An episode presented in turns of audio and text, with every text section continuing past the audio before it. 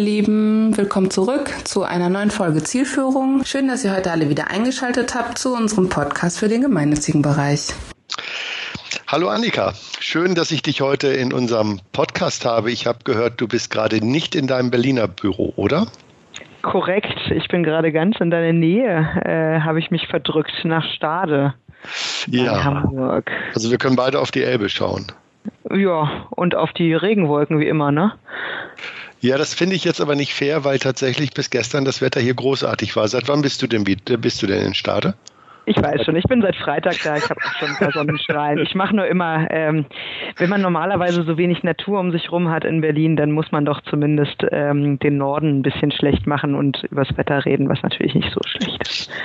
Das stimmt, deshalb versuchen wir ja auch immer Berlin schlecht zu machen, dass da nur Kreative sind und äh, keiner richtig Die arbeitet. fahren, ja, ja, genau. total richtig. Aber sag mal, ähm, äh, weil wir gerade bei Berlin sind, äh, du arbeitest ja schon seit vielen Jahren da, wo du arbeitest. Mhm, genau, 2013 habe ich angefangen bei Talents for Good. Ähm, die Organisation gibt es schon ein halbes Jahr länger, 2012 gegründet und genau, wir sind eine Personalberatung, die nur für Non-Profits oder für Organisationen arbeitet, die, äh, arbeitet, die einen gesellschaftlichen Mehrwert leisten. So nennen wir es. Ja, und das war ja 2012, 2013 ja echt innovativ, ne? Ja, also äh, ich würde auch sagen, es ist jetzt immer noch nicht so, dass ähm, äh, sich hier in dieser Branche die Personaldienstleister die Klinke in die Hand geben. Also es ist schon noch so, dass ähm, das Thema Personaldienstleistung jetzt kein großes ist, aber es hat sich schon verändert. Also ich muss sagen, als ich äh, angefangen habe, da musste man irgendwie NGOs noch erklären, warum das jetzt irgendwie sinnvoll ist, irgendjemand anders als ähm, die eine Person, die Personal mitmacht, ähm, mit einer Stellenbesetzung zu beauftragen. Und das hat sich jetzt schon sehr geändert. Also ich muss nicht mehr erklären, warum es uns überhaupt gibt und warum man um Gottes Willen dafür Geld bezahlen sollte. Magst du es mir trotzdem mit einem Satz erklären? warum man für uns Geld bezahlen sollte oder was Nein, wir warum, genau machen? Warum, warum, es, warum es euch eigentlich braucht. Mhm. Also ich bin, muss ich vorweg sagen, ja ein großer Fan von dir und äh, deinen Kolleginnen und dem Team.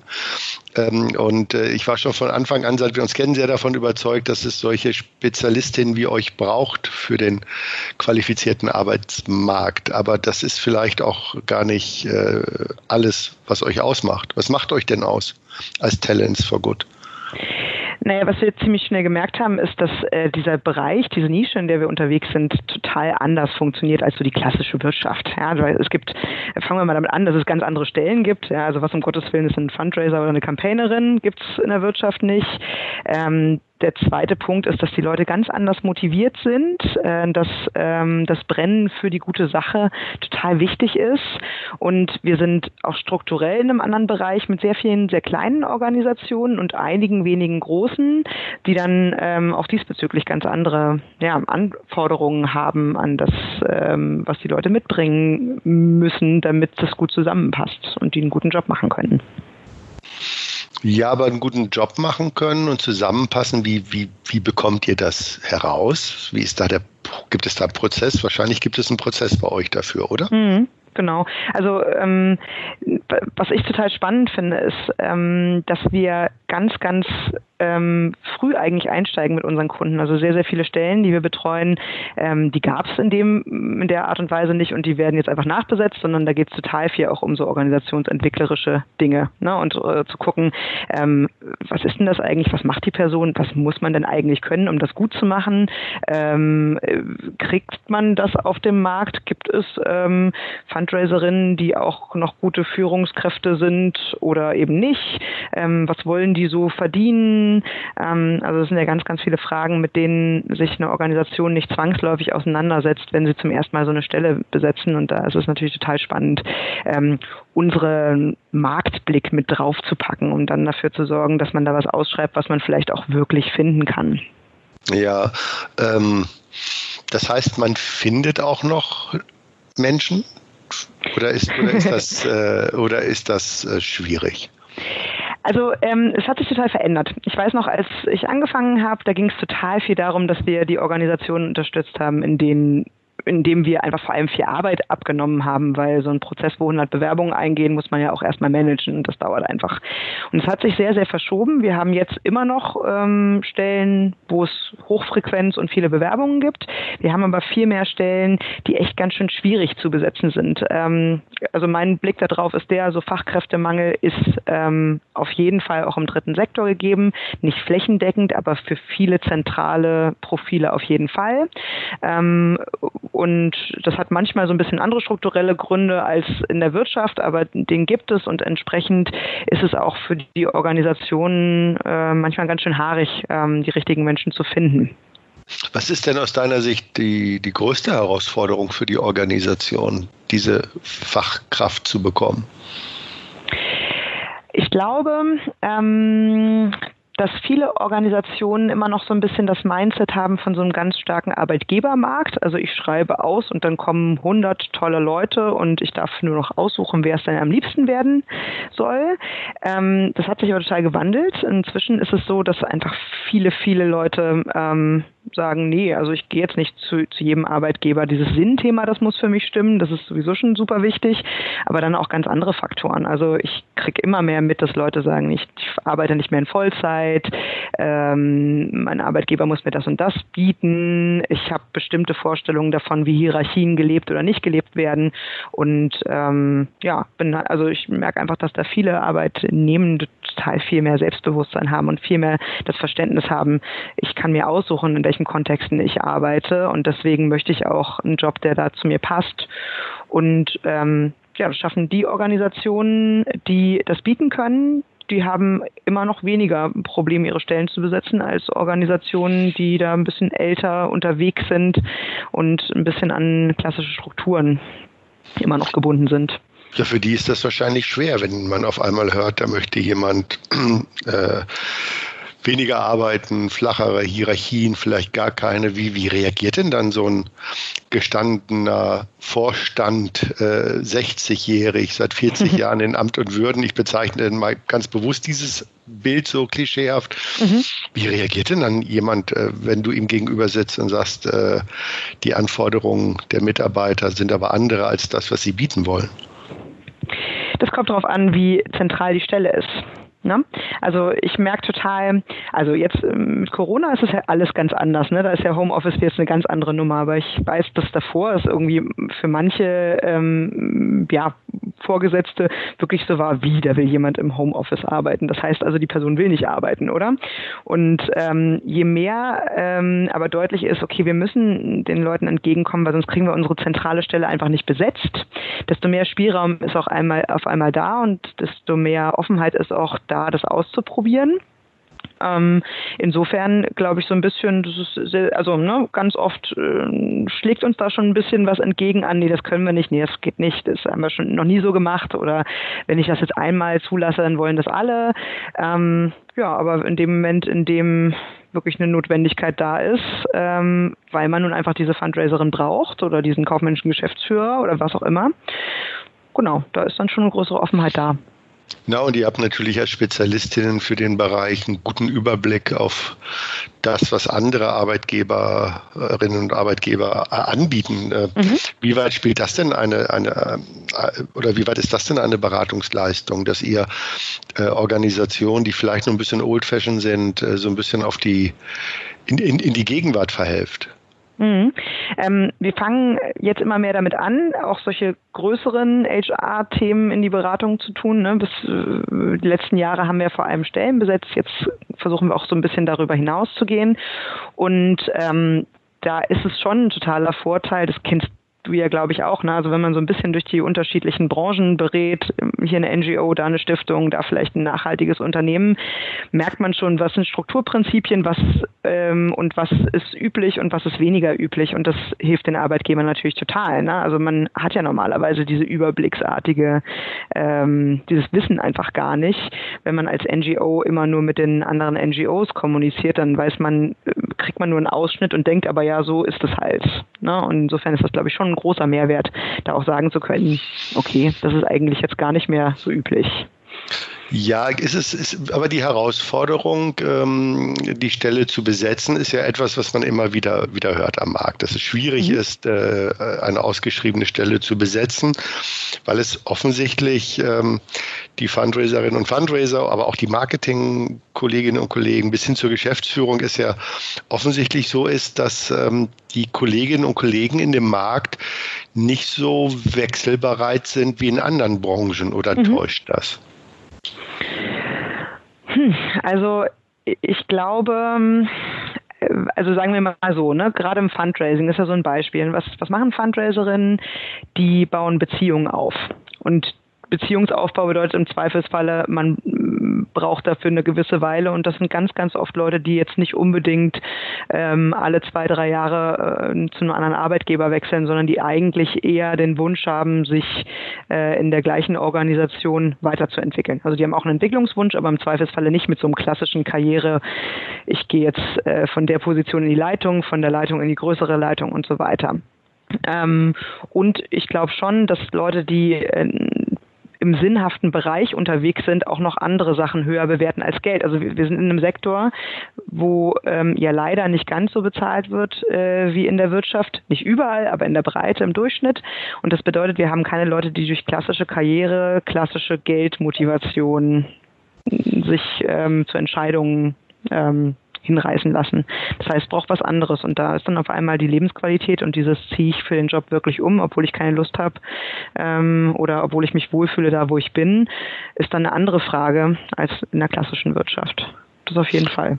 Ja, ich finde das auch erstaunlich, dass das mit dem Geld, mit dem Gehalt gar keine so große Rolle spielt wie in anderen mhm. Jobs. Gerade Fundraiserinnen und Fundraiser sind ja das, was wir in der klassischen äh, Industrie, Vertrieb, Verkäufer nennen. Das sind ja, ähm, also bei mir äh, in meinen alten Jobs waren das die Kolleginnen und Kollegen, die am selbstbewusstesten mhm. ihre eigenen Gehaltsforderungen vertreten konnten, weil sie diese Fokussierung auf das Geld sowohl im Job ha hatten und das natürlich für ihr Gehalt auch umgesetzt haben.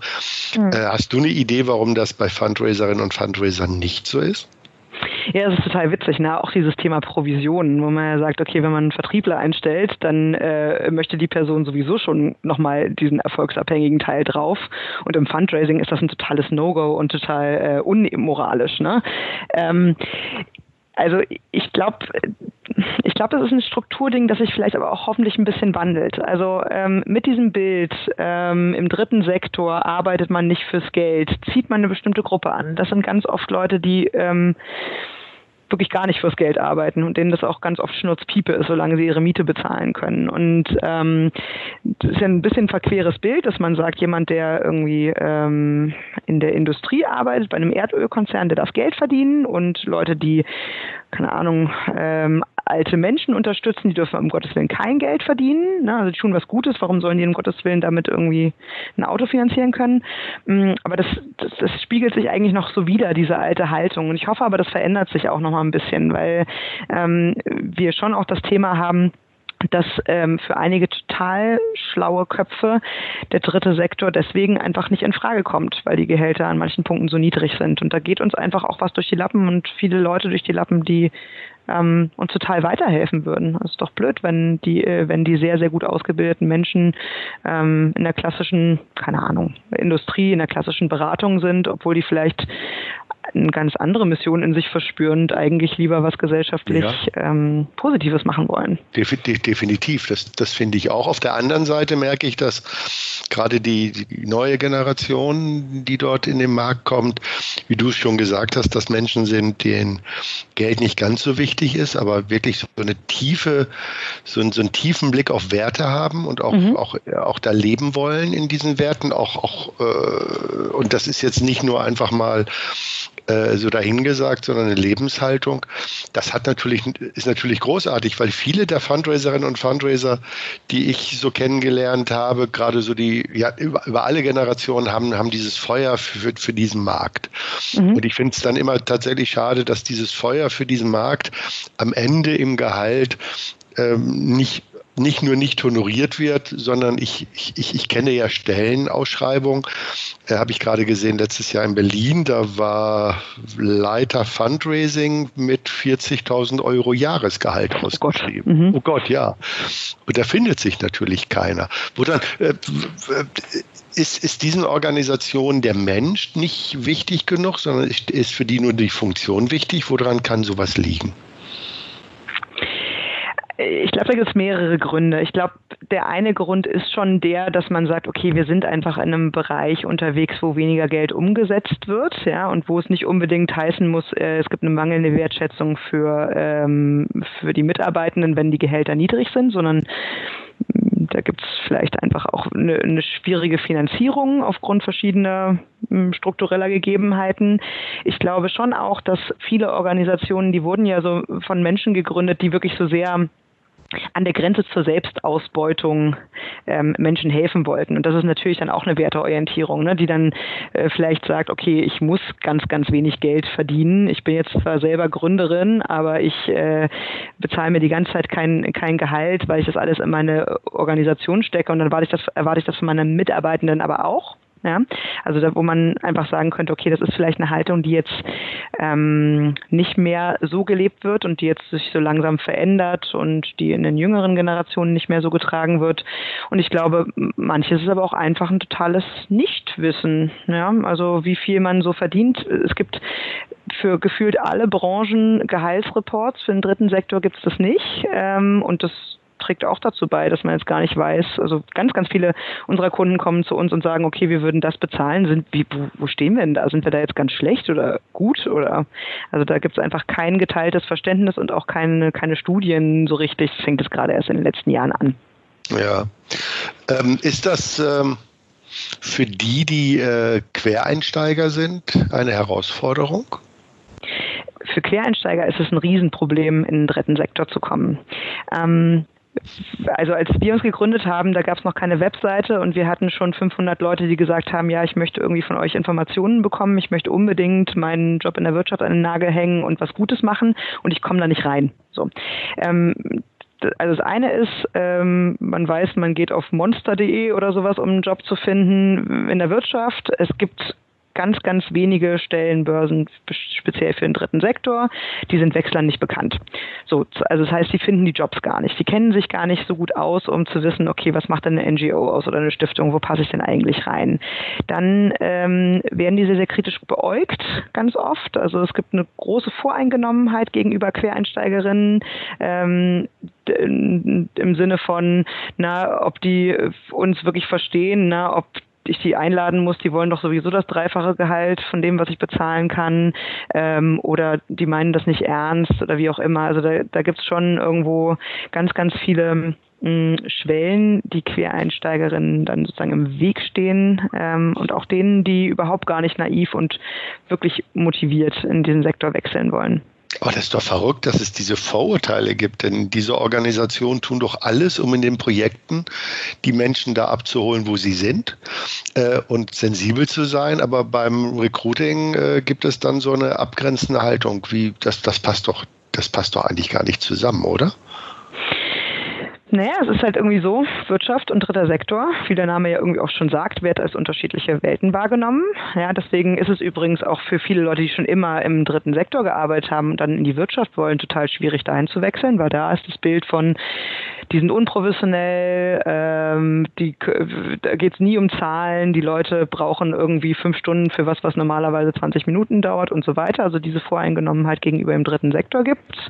Und dann gibt's vom dritten Sektor an die Wirtschaft die Voreingenommenheit von wegen, ja, die sind alle nur Geld motiviert und den, die verstehen überhaupt gar nicht, worum es geht. Und das ist ein Klassiker. Also ne, wenn man wenig miteinander zu tun hat, dann ist das ähm, ein Kontext, in dem man Vorurteile gegenüber einander ausprägt. So, und das und wie, ist einfach nur ein Zeichen davon. Und, und wie macht ihr das, dass diese Vorurteile aus dem Weg geräumt werden? Gibt es, äh, die, habt, ihr, habt ihr Ideen, wie ihr diese zusammenbringt, die Menschen mhm. aus der Wirtschaft und die NGOs?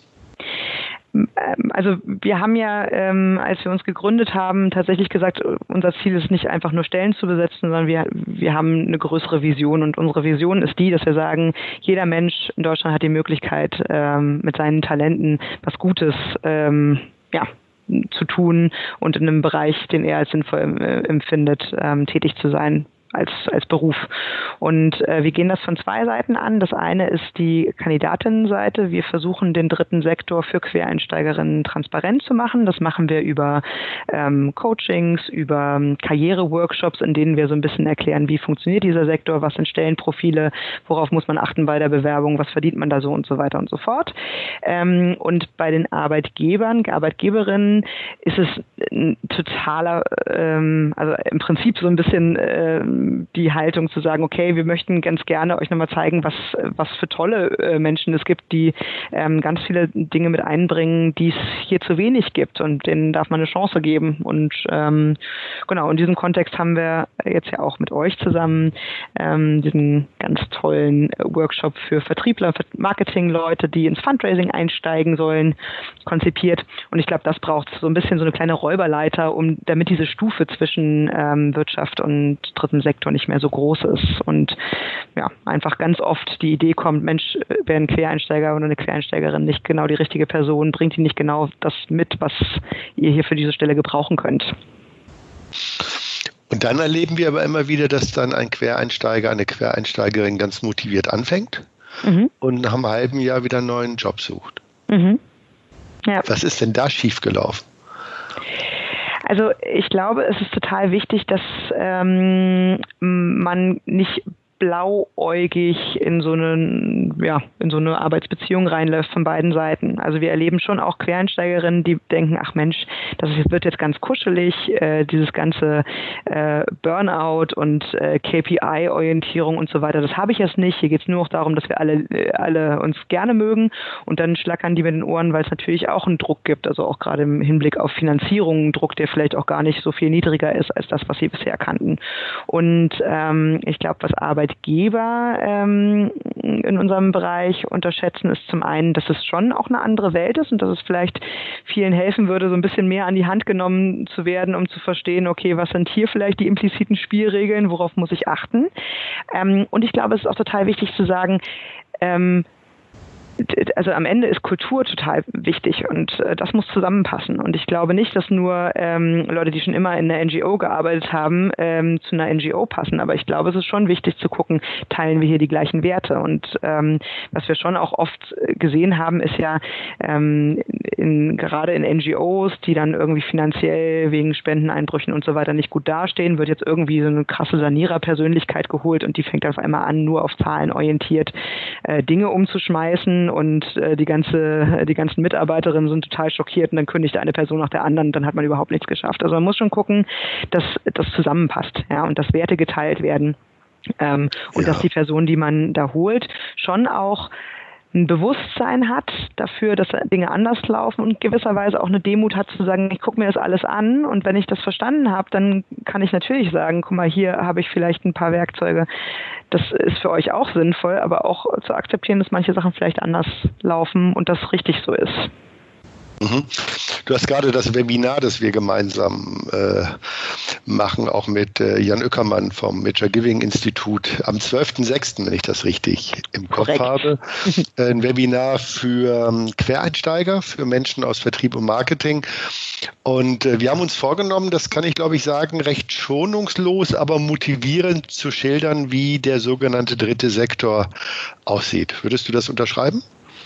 Das würde ich so unterschreiben. Genau. Wir haben ja äh, letztes Jahr schon einen Piloten gemacht, ne, mit, ich glaube, was waren das, 19 Menschen, ähm, die alle aus dem Vertrieb und Marketing kamen. Und ich glaube, das Ergebnis war, dass dann irgendwie so vier, fünf davon gesagt haben, okay, danke, habe ich verstanden, ich bleibe mal in meinem alten Job. Ähm, und dass die anderen aber ähm, viel mehr noch den Eindruck hatten, ja, okay, ich habe äh, verstanden, ich möchte es immer noch. Ich habe auch verstanden, dass der Umstieg nicht so einfach ist und nicht in den zwei Monaten geht, die ich mir jetzt vorgestellt habe und die dann mit viel mehr äh, Nachdruck und aber auch mit einer größeren Klarheit am Ball bleiben. Das fand ich eigentlich ein ganz schönes Ergebnis. Ja, ich fand das auch. Also und, und auch gerade was die Menschen motiviert hat, die erfolgreich ihre Jobs gemacht haben, zu, äh, zu sagen, ich will jetzt für was Gemeinnütziges, für was Sinnvolles arbeiten und äh, jetzt mhm. nicht mehr äh, irgendein äh, 0815-Produkt zu verkaufen. Aber, aber solche Plattformen sind natürlich ideal für die Personalverantwortlichen von NGOs, weil eigentlich müssten die ja alle mitmachen, um zu gucken, ist, sind da Bewerberinnen und Bewerber für mich dabei? Oder? Mhm. Mhm, ja, das versuchen wir jetzt ja auch. Ne? Also vielleicht nochmal zur Einordnung, dieser ein Eintages-Workshop, der ist ja dazu da, um einfach mal ein Gespür dafür zu bekommen, okay, könnte das zu mir passen? Und dann machen wir dieses Zweitagesformat, was dann sagt, okay, und was könnt ihr denn sozusagen an Skills ähm, lernen, die sozusagen auf das, was ihr aus dem Vertrieb schon gelernt habt, ähm, noch draufpassen, damit ihr eigentlich sagen könnt, okay, und jetzt haben wir auch Fundraising verstanden. Und ähm, da ist ja unser Ziel, dass wir auch ähm, NGO-Arbeitgeber gewinnen, die in dem Rahmen sich vorstellen und genau. Und auch mit der, mit der Hoffnung natürlich, dass wir da schon ein paar Matches zusammenbekommen und dass äh, sich da Arbeitgeber und potenzielle Mitarbeitende kennenlernen können und sagen, super, schön, dass du diesen Workshop machst, ähm, fang doch direkt danach bei uns an. Ja, ich wusste, dass du das viel besser erklären kannst, als wenn ich jetzt einen Werbeblock einge eingeflochten hätte. Ähm, jetzt haben wir äh, vorhin kurz über das Geld gesprochen. Das ist so ein Thema, äh, äh, wenn ich mich erinnere an diesen Piloten, da waren ja zwei, drei Menschen dabei, die gesagt haben, oh, so wenig, ich verdiene ja so viel bei mir. Mhm. Ähm, aus meiner Einschätzung ist es so, gerade wenn die Leute aus dem Vertrieb kommen, dass sie natürlich auch gerne mal äh, ihr Gehalt nach oben aufrunden. Mhm. Ähm, äh, auf der anderen Seite äh, aber dann das tatsächlich, was äh, bei der NGO geboten wird, äh, ein radikaler Einschnitt in das eigene Portemonnaie bedeutet. Trotzdem, mhm. die meisten verdienen ja genügend, um davon auch einigermaßen leben zu können. Wenn jemand diesen Schritt geht, und sagt, äh, okay, äh, theoretisch ist mir Geld nicht so wichtig, ich probiere das praktisch auch aus. Äh, und dann ist dieses halbe Jahr überstanden, diese berühmte Probezeit, und die Menschen blühen auf in dem Job. Was ist, was, was erlebt ihr da? Also jetzt mal die positiven Fälle, die erfolgreichen mhm. Quereinsteigerinnen und Quereinsteiger. Mhm. Ähm, wir haben in einem Coaching jemanden gehabt, der dann äh, ziemlich kurz danach erfolgreich in den dritten Sektor gewechselt ist. Und der hat das uns super äh, toll beschrieben. Der hat gemeint, er kam aus so einem Umfeld, ne, klassischer Wirtschaftsjob, super viel verdient. Die Leute haben die bombastischsten Urlaube gemacht. Äh, weil das Geld im Prinzip so ein bisschen Schmerzensgeld war. Der Job war so sinnbefreit und so blöd und, äh, und so weiter, dass man eigentlich auch nichts anderes hatte, um sich mit seinen Kollegen zu unterhalten, als wo man jetzt aufregenderweise wieder im Urlaub gewesen ist. Und der hat gemeint, ganz ehrlich, mein Leben hat sich um 180 Grad gedreht. Ich bin aus dem ähm, kleinen, weiß ich nicht, baden-württembergischen Vorort nach Berlin gezogen. Ich bringe mein Kind jetzt äh, mit dem Fahrrad zur Kita. Auto haben wir abgeschafft. Urlaub geht gefühlt nur noch an die Ostsee. Ähm, wir haben unseren Lebensstandard total verändert, aber ähm, ich bin viel glücklicher, als ich es vorher war, weil auf einmal das alles so viel Sinn macht. Ja? Nachhaltigkeit hat mich immer bewegt. Da habe ich im, in meinem alten Kontext immer das Gefühl bekommen, ich sei hier ein total verrückter Spinner, der nicht gehört hat, worum es wirklich geht. Und jetzt bin ich auf einmal mit inspirierenden Menschen in Kontakt jeden Tag, die die gleichen Einstellungen teilen wie ich, so und die das, was sie da machen, total lieben und die glücklich zur Arbeit gehen und nicht die Tage zählen, bis sie endlich wieder einen von diesen teuren weiten Urlauben machen können. Und ich glaube, das ist das, was wir durch die Bank hören von Leuten, die diesen Wechsel erfolgreich geschafft haben, dass sie einfach sagen, ähm, das, was sie an Geld verloren haben, das ist durch die durch den Sinn, den sie gewonnen haben und durch dieses Gefühl, was Tolles und Sinnvolles zu tun, ähm, einfach nicht mehr aufzuwiegen. Und das ist natürlich auch viel spannender, irgendwie mit NGO-Leuten umgeben zu sein und mit ganz vielen inspirierenden Persönlichkeiten, als ähm, ja mit Leuten, die ähm, vielleicht nicht ganz so aufregende Jobs machen. Und ja. das ist ein aufregender Job. Ja. Definitiv. Und wenn du das so erzählst, dann äh, kann ich mir gar nicht vorstellen, dass äh, jemand keine Lust hat auf sowas Spannendes. Sag mal, wie oft haben dich denn die ähm, schon versucht abzuwerben? Deine, eure Kunden? Ähm, die Frage bleibt auch. Es passiert, aber das ist ja schön. Ich, ich sehe es immer als Kompliment. Aber ich habe auch einen ganz großartigen Arbeitgeber, der mir sehr viel Sinn bietet und einiges mehr. Insofern bin ich da noch nicht in Versuchung gekommen.